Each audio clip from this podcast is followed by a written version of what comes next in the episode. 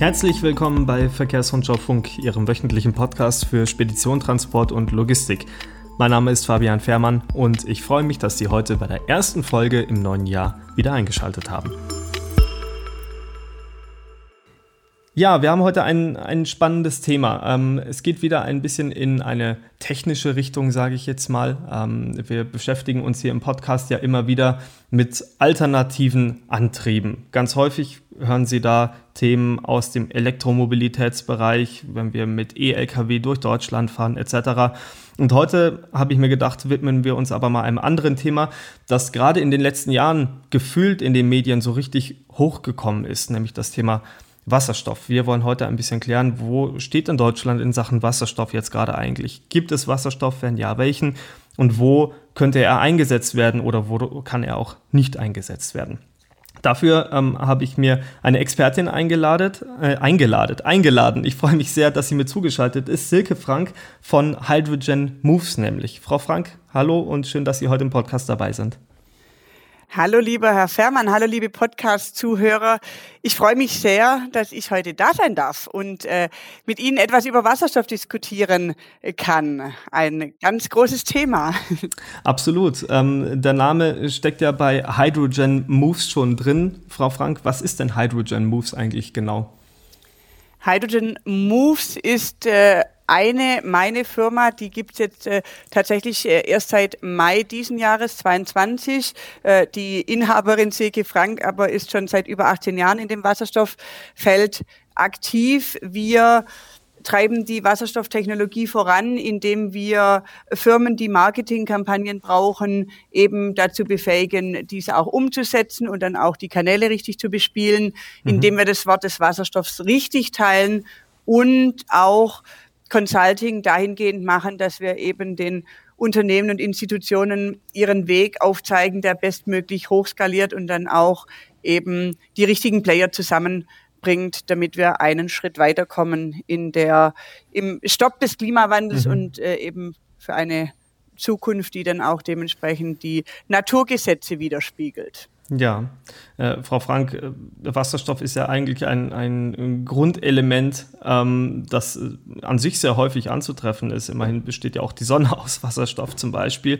Wann ist denn Wasserstoff tatsächlich jetzt so wirklich für die Industrie, die Wirtschaft und auch für die Mobilität überhaupt so ja, äh, präsent geworden? Seit wann beschäftigt man sich mit diesem Thema überhaupt? tatsächlich beschäftigen schon seit vielen Jahren.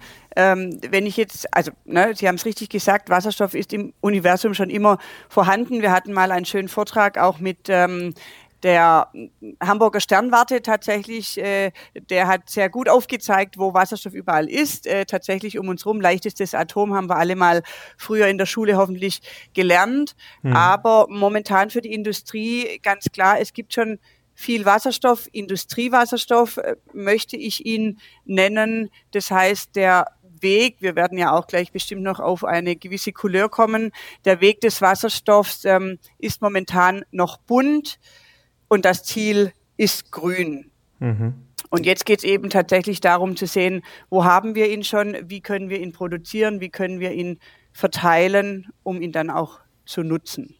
Genau, äh, da kann ich gleich anschließen, Frau Frank. Wasserstoff ähm, gibt es in äh, verschiedenen Farbabstufungen sozusagen. Das bedeutet jetzt nicht, dass der Wasserstoff selber eine Farbe hat, sondern vielmehr geht es da um den Hintergrund, wie er gewonnen worden ist. Ähm, man unterscheidet äh, Grau, Blau, Türkis. Grün sind jetzt so die gängigsten, glaube ich, die man, die man dann nehmen kann. Ähm, wenn Sie jetzt heute Deutschland mal anschauen, ähm, welchen Wasserstoff haben wir denn hier in Deutschland aktuell? Wir haben ganz klar den Industriewasserstoff und ich gehe gar nicht weiter auf die äh, einzelnen Farben ein. Es gibt noch zwei, drei mehr. Ich sage mhm. Ihnen auch warum. Nicht, weil wir es nicht äh, könnten, sondern weil wir ganz klar sagen, das, was momentan vorhanden ist, das ist wie in jeder Technologie und es ist so ein bisschen müßig, das äh, dann immer wieder so rechtfertigen zu müssen, wie in jeder Technologie, die jetzt gerade erst einen Hochlauf erleben wird verwenden wir das Bestehende tatsächlich. Ne? Also wir haben ja dann auch die eben die Dekarbonisierung, also der Wasserstoff, wo dann eben auch der Kohlenstoff gebunden wird. Was machen wir damit? Wie wird er gespeichert dann oder eben auch ähm, verwendet oder entsteht erst gar nicht? Hin bis zu regenerativen Energiequellen. Und deswegen sagte ich vorhin, der Weg ist bunt, das Ziel ist grün. Mhm. Da müssen wir hinkommen, dass wir eben Wind, Sonne und auch Wasser, da wo eben Stichwort Norwegen, äh, Schweiz etc. vorhanden ist, dass mhm. wir das dann nutzen können, um Letzter Satz dazu, Wasserstoff als Speichermedium zu nutzen. Und darum geht's ja. Wir reden dann eben nicht von Elektronen, sondern wir reden von Molekülen, die eine viel größere Speicherfähigkeit haben. Und das ist die eigentliche Krux an der Thematik, dass wir die Energie speichern müssen. Mhm. Wenn wir auf den Industriewasserstoff gerade noch mal ganz schnell zu sprechen kommen, äh, Frau Frank, wie wird der eigentlich hergestellt in Deutschland im Moment? Das ist ja häufig noch aus, aus Erdgas als, als ähm, Grundmittel, oder? Das ist korrekt. Ähm, tatsächlich ähm, in der Chemieindustrie zum Beispiel finden Sie das schon zuhauf und genau deswegen nennen wir ihn auch Industriewasserstoff und da müssen wir eben peu à peu davon wegkommen beziehungsweise das ergänzen mit äh, dezentralen Lösungen, um dann grünen Wasserstoff zu produzieren, eben aus mhm. regenerativen Energiequellen. Wie lässt sich äh, grüner Wasserstoff produzieren, Frau Frank? Welche Wege kennen wir da heute? Der verbreitetste Weg ist tatsächlich die Elektrolyse, mhm. die sogenannte Elektrolyse. Es gibt auch ein, zwei andere Technologien, Wasserstoff aus Biomasse zum Beispiel. Äh, da ist der Weg auch bestimmt noch nicht fertig gegangen und äh, sollte auch relativ offen noch diskutiert werden. Wenn ich jetzt mal beim großen Thema Elektrolyse bleibe, Sie haben eben dann ähm, ein Windrad oder PV, Photovoltaik, wo sie dann eben die Sonne als Quelle haben und äh, haben dann einen Elektrolyseur, das heißt, sie brauchen Wasser dazu, dann findet eine Reaktion statt und mhm. es wird Wasserstoff produziert. Mhm, genau. Ähm, jetzt ist es so, ähm, Wasserstoff ähm, ist in, seit ein paar Jahren, wie eingangs schon erwähnt, eigentlich in aller Munde. Also irgendwie hat man sich so ein bisschen darauf fast schon gestürzt, dass Wasserstoff die, die grüne Lösung, vielleicht sogar die Lösung für die Klimaprobleme sein kann. Wie sehen Sie die Rolle von Wasserstoff in der Zukunft? Ist es tatsächlich so, dass der so die große Heldenrolle einnehmen kann, wie man es mancherorts liest? Ja, Wasserstoff ist unser Zukunftsheld, eine ganz klare Aussage und das auch völlig ohne Polemik, äh, sondern natürlich immer mit der Wissenschaft. Wir haben zahlreiche, um jetzt mal nur bei Deutschland zu bleiben, weil wir auch einen deutschen Podcast jetzt hier gerade haben. Wir haben zahlreiche Institute, die auch schon vor 18 Jahren, was ich jetzt aktiv mitgekriegt habe, schon sehr aktiv waren. Das heißt, wir haben hier keine Technologie, die jetzt erst seit fünf Jahren erforscht wird. Die Brennstoffzelle im Übrigen, also äh, der Energiewandler, der dann zum Beispiel den Wasserstoff wieder in elektrische Energie umwandelt, ist ja dann eine Möglichkeit weiterzugehen in der Nutzungskette.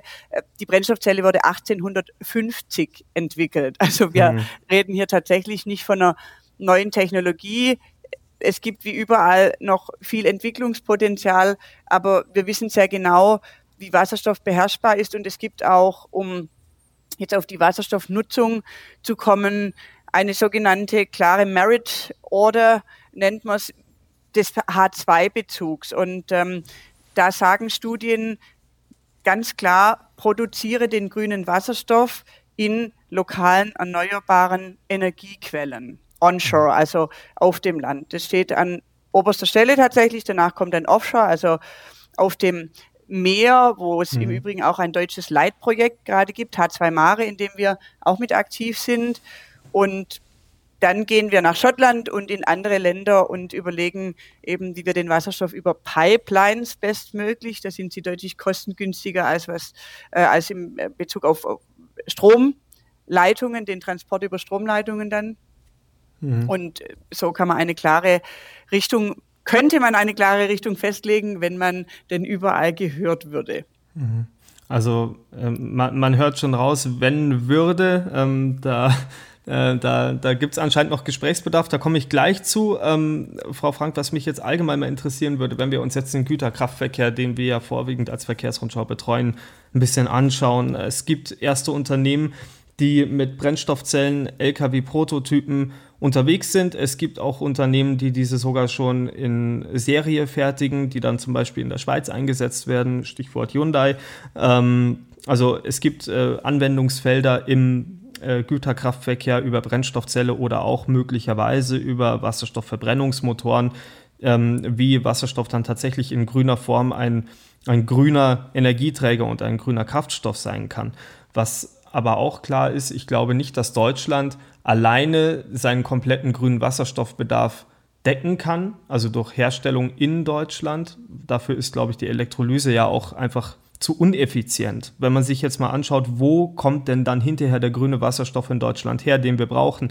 Welche Länder würden Ihnen da so spontan in den Sinn kommen?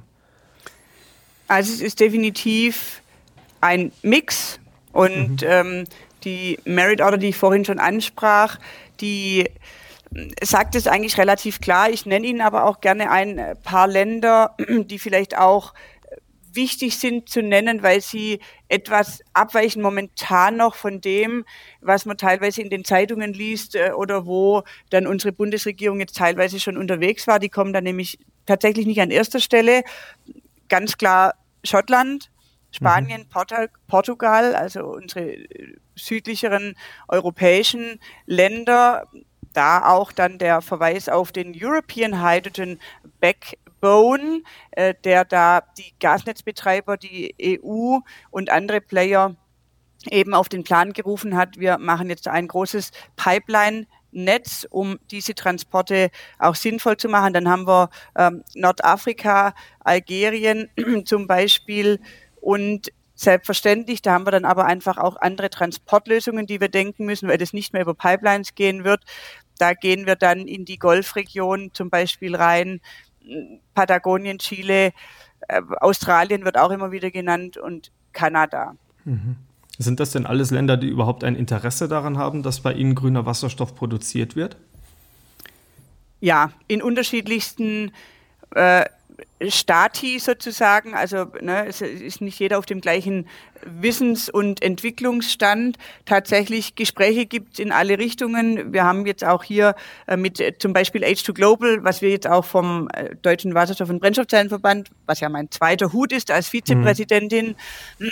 da wurde vor na, circa zwei Jahren, bitte nicht festnageln, ähm, fanden die ersten Gespräche statt und wurde dann H2 Global, H2 Global auf Deutsch ins Leben gerufen.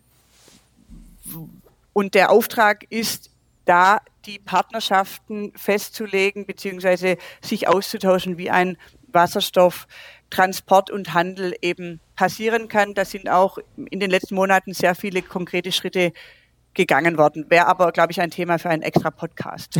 okay. ähm, ich hatte vor, vor ein paar Tagen oder ja, ist vielleicht sogar schon ein paar Wochen her ein, ein langes Gespräch mit einem Verband, der, äh, Verband, der große Hoffnung in E-Fuels steckt.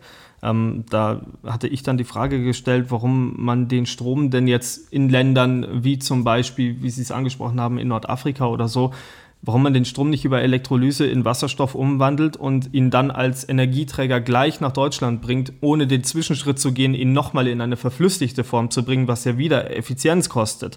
Die Antwort des Verbandes war dann hinterher, man kann Wasserstoff in den benötigten Mengen einfach nicht transportieren, weil er so flüchtig ist, weil die Energiedichte nicht passt. Was sagen Sie dazu? Ja, die ähm, gerne die Wasserstoffbranche fragen, wenn es um Wasserstofftransport geht und nicht die E-Fuels-Branche. Also natürlich gibt es da eine gewisse Schnittmenge. Ein, ein Physiker äh, oder andere Wissenschaftler würden Ihnen jetzt sagen, hat ja auch was mit Exergiekette zu tun, wobei das nicht mein Fachgebiet ist. Ich sage jetzt einfach mal, ich schmeiß mal dieses Stichwort in den Raum. Ähm, zwei Antworten darauf. Es hat sehr wohl was mit der Entfernung zu tun. Deswegen sagte ich ja auch vorhin schon, es gibt eine European Hydrogen Backbone Strategie, die eben in Pipelines denkt, also überall da, wo wir eine gewisse Anzahl von Kilometern haben, bis maximal äh, X, müsste ich jetzt aber ehrlich gesagt auch nachschauen, wo da der Break-Even wäre, mhm. kann man das gut über Pipelines abbilden und alles weitere funktioniert einfach nicht mehr über Pipelines. Ne? Wenn Sie jetzt einmal rund um die Welt eine ähm, Pipeline legen wollen würden, ich glaube, das erübrigt sich schon der Gedanke, da gibt es dann sehr wohl Überlegungen, das dann mittels Ammoniak äh, zu machen. Das heißt, ich muss dann eben in den Ländern, äh, produziere ich grünen Wasserstoff. Das ist dann erstmal gasförmig, dann muss ich den verflüssigen. Thema hatten wir gerade. Mhm. Ähm, und mittels Ammoniakschiffen, die heute im Übrigen auch schon fahren, ist nicht ganz trivial. Äh, natürlich haben wir da Sicherheitsaspekte und die Crew muss ausgebildet sein und so ein Schiff kostet jetzt auch nicht nur 3,50 Euro. Mhm. Aber das ist der zweite Weg, das tatsächlich dann gehen zu können und bitte immer wieder nicht vergessen, wir sind auch mittlerweile ganz klar und es gibt Player in Deutschland, die das ausschließlich so spielen, werden auch schon tun und noch deutlich mehr hochskalieren die nächsten Jahre, dass wir tatsächlich dezentral hier produzieren in mhm. Deutschland.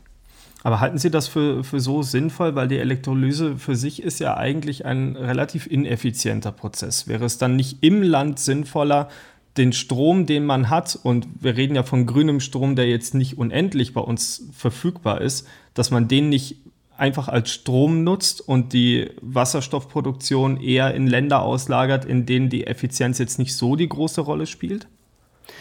Hat natürlich dann auch mit einem Preis am Ende des Wasserstoffs zu tun. Ne? Mhm. Also das sind jetzt momentan ja, wären Sie vielleicht noch drauf gekommen mit der Frage, ich nehme Sie eventuell vorweg mit meiner Gerne. Antwort. Wir sind momentan bei 12,85 Euro an der Wasserstofftankstelle für Lkw für Nutzfahrzeuge und bei 13,85 Euro, äh, was die PKWs angeht. So, wenn Sie jetzt, also je mehr Sie transportieren und dann je mehr Infrastruktur drin hängt, also je mehr Komponenten, logischerweise, klare Rechnung, wird's halt auch teurer. Mhm. Wenn ich mhm. das dann dezentral habe, ähm, muss ich das eben im in die Gegenüberdarstellung mit der Effizienz stellen. Und natürlich wissen wir in der Branche dieses Effizienzthema, ich will nicht sagen, es ödet uns an, das wäre jetzt etwas äh, zu perfide ausgedrückt, aber es ist natürlich so, dass man dann da alle Seiten betrachten muss. Und mittlerweile sind wir dann in Business Cases drin, die gerechnet wurden und auch weiterhin gerechnet werden, äh, wo man dann eben doch irgendwann mal sagen kann, okay, ähm, es ist dann wirtschaftlich, weil ich eben hochskaliere, weil ich standardisiere und weil ich dann ein Netzwerk, eine Infrastrukturnetzwerk, ein Tankstellennetzwerk haben werde, wo dann eben sich die Medaille dann auch drehen wird. So, mhm. das wird nicht nächstes Jahr passieren, aber selbstverständlich wird sich da was tun. Wir haben, glaube ich, auch gar keine Wahl, ganz ehrlich, weil alle anderen Ressourcen sind endlich. Mhm wenn man sich diese, diese Thematik ein bisschen detailliert nochmal anschaut, dann kommt man schnell an den Punkt, dass ähm, solche Themen auch immer von einer gewissen politischen Unterstützung abhängig sind.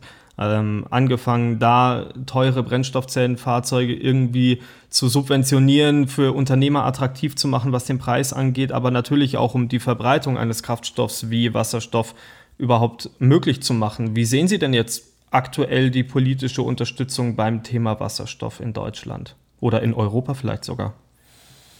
Ja, man muss, äh, genau, Sie sagen schon richtig, man muss natürlich bei Deutschland immer auch Europa mitdenken, äh, wobei wir in äh, Deutschland, da gehen manchmal die Meinungen auseinander und wenn Sie jetzt vielleicht Berlin fragen würden, würden die es Ihnen antwort, anders beantworten als ich jetzt aber ist ja auch das äh, gute Recht dann der Industrie ähm, oder des Verbandes zu sagen, nee, schaut doch da nochmal genauer rein. Tatsächlich äh, könnten wir noch mehr tun und wir sehen momentan politisch einfach, lassen Sie uns einmal ganz kurz in die USA gucken mit dem IRA, mit dem Inflation Reduction Act. Äh, da werden, wird dann ein Preis von drei Euro oder drei Dollar, pardon, äh, pro Kilogramm Wasserstoff aufgerufen. Ähm, da haben wir jetzt schon, sehen wir Investitionsabwanderungen dieses Ausrufezeichen möchte ich sehr gerne hier deutlich unterstreichen. Da müssen wir jetzt noch, noch viel schneller und agiler etwas tun mit unserer Regulatorik. Es gibt viel Austausch. Manchmal würde ich mir aber ein bisschen Sonderweg oder nicht nur ich, sondern alle Player, mit denen ich tagtäglich spreche, aus der Mobilität, aus dem Infrastrukturbereich, weil das hängt ja miteinander zusammen, mhm. ähm, etwas mehr Agilität wünschen, dass wir dann manche Rahmenbedingungen ähm, schneller so hinbekommen, dass wir dann auch wettbewerbsfähig bleiben. Wir haben in Deutschland kein Technologieproblem. Wir sind so gut, was Technologie angeht. Wir haben immer wieder ein Umsetzungsproblem. Und da scheitert es dann eben ganz oft an den politischen Stellen. Mhm. Und das müssen wir, damit werden wir auch die nächsten Jahre zu tun haben. Warum glauben Sie, scheitert es an den politischen Stellen? Hat es damit zu tun, dass man da kein Interesse daran hat, weil es vielleicht aus Lobby-Sicht auch nicht interessant ist? Hat das damit zu tun, dass die Politiker kein Vertrauen in das Thema Wasserstoff haben? Gibt es berechtigte Bedenken vielleicht, was das angeht, dass man sich nicht von anderen Ländern irgendwie abhängig machen möchte? Was sind da Ihre Eindrücke? Schwierig. Also ich will jetzt, äh, ich nenne es jetzt mal overall, den Politikern kein Desinteresse unterstellen. Das wäre falsch und wir haben ja auch gute Verbindungen. Ich habe zum Beispiel auch ähm, gestern einen Brief aus dem BMDV, also aus dem Verkehrsministerium, mhm. Bekommen, wo sehr wohl reagiert wird. So, aber es hängt halt wie so oft äh, unsere äh, wunderbare deutsche und Sie hören die Ironie, deutsche Bürokratie an der Stelle ähm, ist mit sehr viel Sicherheit behaftet. Ich glaube, es ist auch okay. Wir leben in einem guten und sicheren Land, aber äh, hindert natürlich dann auch eine Innovation oder eine Technologieentwicklung immer wieder, dass man dann kein First Mover mehr irgendwann ist und sich die Butter vom Brot nehmen lässt, an Stellen, wo wir vielleicht dann einfach mal schneller agieren müssten. Der mhm. Wunsch ist ganz klar, da gerne auch mal einfach mal zu machen und auszuprobieren. Ich weiß, aber da steht dann im Zweifel eher der Absicherungsgedanke dann im Vordergrund zu sagen, naja, wenn ich das jetzt entscheide, was könnte mir dann passieren?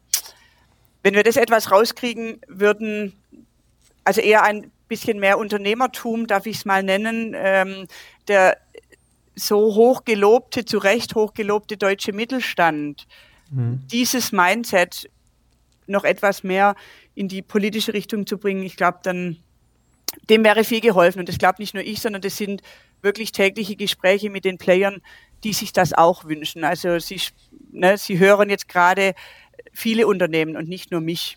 Mhm. Aber ähm, das Thema Sicherheit ist natürlich eines, das in Deutschland sehr groß geschrieben wird. Das ist auch, glaube ich, äh, an vielen Stellen richtig. Denken Sie denn, dass das mit zu großer Sicherheit an dieses Thema herangegangen wird? Oder wo sind diese Faktoren beim Thema Wasserstoff, bei denen vielleicht Ihrer Meinung nach zu große Sicherheit walten gelassen wird? Sicherheit im Sinne von Betriebssicherheit bestimmt nicht. Also ich meine, wir, damit mhm. kann man umgehen. Es geht, wenn dann, glaube ich, eher in, in Richtung Absicherung, eine Entscheidung zu treffen. Ne, immer wenn ich eine Entscheidung treffe, dann muss ich die Verantwortung dafür übernehmen. Das ist völlig klar. Und was wir eben haben, seien es Förderprogramme, wo auch immer wieder reingeschaut wird, was können wir vielleicht noch flexibel anpassen, die Dauer, die Klassifizierung, eine gewisse Clusterung ähm, darin dann ähm, eben x Formulare. Also ich gebe Ihnen ein Praxisbeispiel. Wenn Sie eine Wasserstofftankstelle bauen und das passiert jetzt gerade unter anderem äh, auch in Bayern, natürlich auch in allen anderen Bundesländern, aber ich nehme jetzt mal das Beispiel raus, dann haben Sie mindestens, und die Tankstelle ist noch nicht fertig gebaut, 16 Leitsordner, da reden wir jetzt von analogen Ordnern, mhm. tatsächlich auf dem Schreibtisch, äh, bis die Tankstelle dann in die Genehmigung kommt das kann nicht sein. Also da werde ich jetzt ganz klar, und das meinte ich eher mit dieser Absicherung eines mhm. Prozesses in Deutschland, wenn wir das verschlanken können und noch viel mehr digitalisieren könnten, wären wir deutlich schneller, um dann also ne, einfach auch mal den Anwendern zuzuhören und zu sagen, okay, ich brauche eine gewisse Planungssicherheit, damit ich überhaupt viel Geld, und wir reden hier von viel Geld in Summe, in die Hand nehmen kann, um mich dann dementsprechend eben auch um ein Invest zu tätigen. Mhm. Mhm. Ne? Ja. So, dann dazu muss ich eben auch wissen, mein Förderprogramm, äh, was ich am Anfang dann teilweise einfach auch noch nötig habe, es, es einzufordern, das äh, wollen wir nicht auf ewig machen und selbstverständlich gibt es auch jetzt schon Überlegungen, wie kriegt man diese Finanzierungen dann ähm, privatwirtschaftlich hin, also ohne Förderprogramme. Auch das gibt es schon. Aber dahin zu kommen, dass es dann auch anzuwenden ist und dass die, die da investieren, dann seien sie zum Beispiel Logistiker, Spediteure, große Unternehmen mit Flotten, dass die dann auch tatsächlich sagen können, so, ich investiere und ich weiß aber auch, ich kann mich auf den Förderbescheid verlassen, dass ich dann auch tatsächlich ne, die Förderung mhm. bekomme oder ich kann dann nochmal flexibel mit dem Fördergeber eben in die Diskussion gehen, wenn eben irgendwo was hakelt, was bei so einer Technologie oder bei diesen Innovationsthemen, die wir gerade noch haben, einfach immer wieder auch vorkommt. Wir sind ja noch nicht fertig geforscht und äh, mhm. wir brauchen jetzt ganz viel in der Realität an Aufbauten, Anlagenbau etc., damit wir auch wissen, ach, guck mal, da muss man noch etwas nachjustieren, ist doch völlig klar. Mhm. Frau Frank, ähm, ich sehe gerade, dass uns die Zeit ein bisschen im Nacken hängt.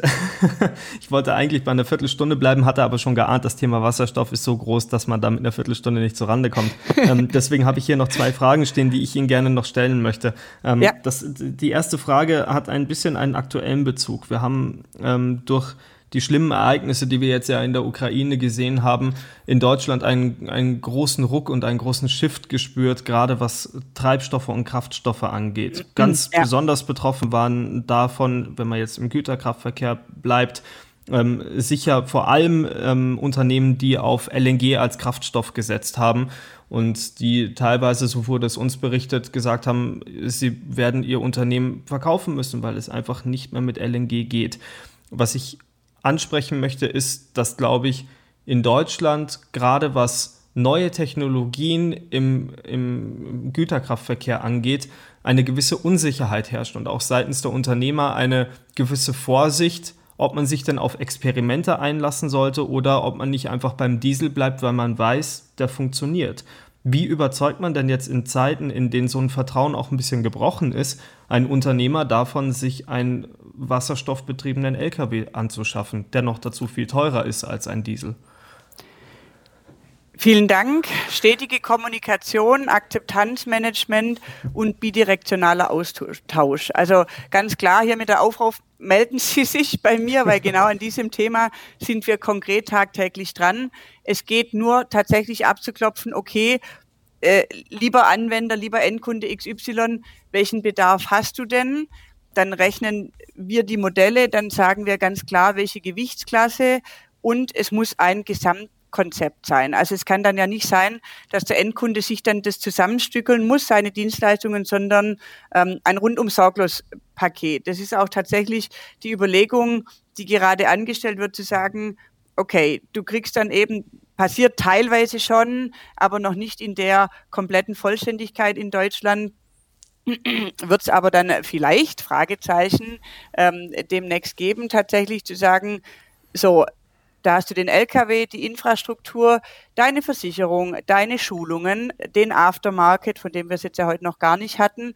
Also wirklich von A bis Z alles zu durchdenken, damit der, der da rein investiert und sagt, hey, ich muss mich bis 2030 zu x Prozent eben auch Zero Emission machen, damit er das auch tatsächlich kann. Hm. So, das ist die, die Richtung, die wir da tatsächlich gehen müssen. Mhm. Und immer wieder den Austausch, es immer wieder den Austausch zu, zu suchen. Mhm, okay. Ähm, und Frau Frank, meine letzte Frage, die haben Sie bestimmt schon eine Million Mal gehört. Ich möchte sie Ihnen trotzdem gerne stellen. Ähm, in Deutschland, wir haben es am Anfang angesprochen, äh, herrscht im Moment noch vorwiegend der Industriewasserstoff, den, den wir haben, der aus Erdgas gewonnen ist. Wir wollen aber irgendwann äh, so sagen Sie es, grünen Wasserstoff in Deutschland haben. Wann glauben Sie, wird es in Deutschland mehr grünen als industriell hergestellten Wasserstoff geben? Ich habe meine Glaskugel daheim vergessen. Ah. Ich mache es mal äh, ohne Glaskugel. Die, und ich bin auch äh, tatsächlich keiner, der alle Studien auswendig kennt. Ich weiß aber, es gibt welche dazu.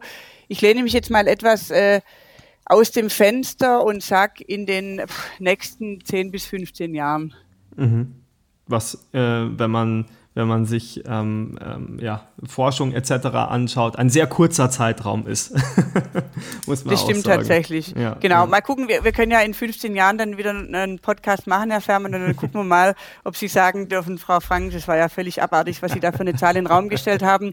Oder ob ich recht hatte, weil alle eben so vorangehen, wie wir hier bei Hydrogen Moves. Ich werde mir als allererstes nach diesem Podcast einen Reminder in meinem Kalender reinstellen. Das verspreche ich Ihnen. Das ist schön und also 15 Jahre ist kein Problem. Ich werde mindestens noch 30 Jahre machen. Wenn Sie das mhm. auch tun, dann wäre das doch ein Plan. Ich fürchte, dass es noch mehr als 30 Jahre bei mir sind, ja. Na wunderbar. Frau Frank, dann ähm, ja, bedanke ich mich ganz herzlich, dass Sie heute bei uns im Podcast zu Gast waren und uns ein paar spannende Eindrücke beim Thema Wasserstoff geben konnten. Die Freude liegt ganz auf meiner Seite, immer wieder sehr gern und ich hoffe, die Leser, Hörer, jetzt in dem Fall der Verkehrsrundschau, können einiges mitnehmen aus unserem Podcast. So, und damit ähm, möchte ich oder möchten wir uns gerne von Ihnen verabschieden. Das war Verkehrsrundschaufunk für heute, die erste Episode des neuen Jahres. Eine sehr umfangreiche Episode, das wissen wir. Aber wie es Frau Frank gerade schon gesagt hat, hoffentlich konnten Sie ein paar spannende Sachen mitnehmen. Die nächste Folge Verkehrsrundschaufunk gibt es wie immer am kommenden Donnerstag. Gerne wieder reinhören und reinschalten. Ich freue mich auf Sie. Bis dahin.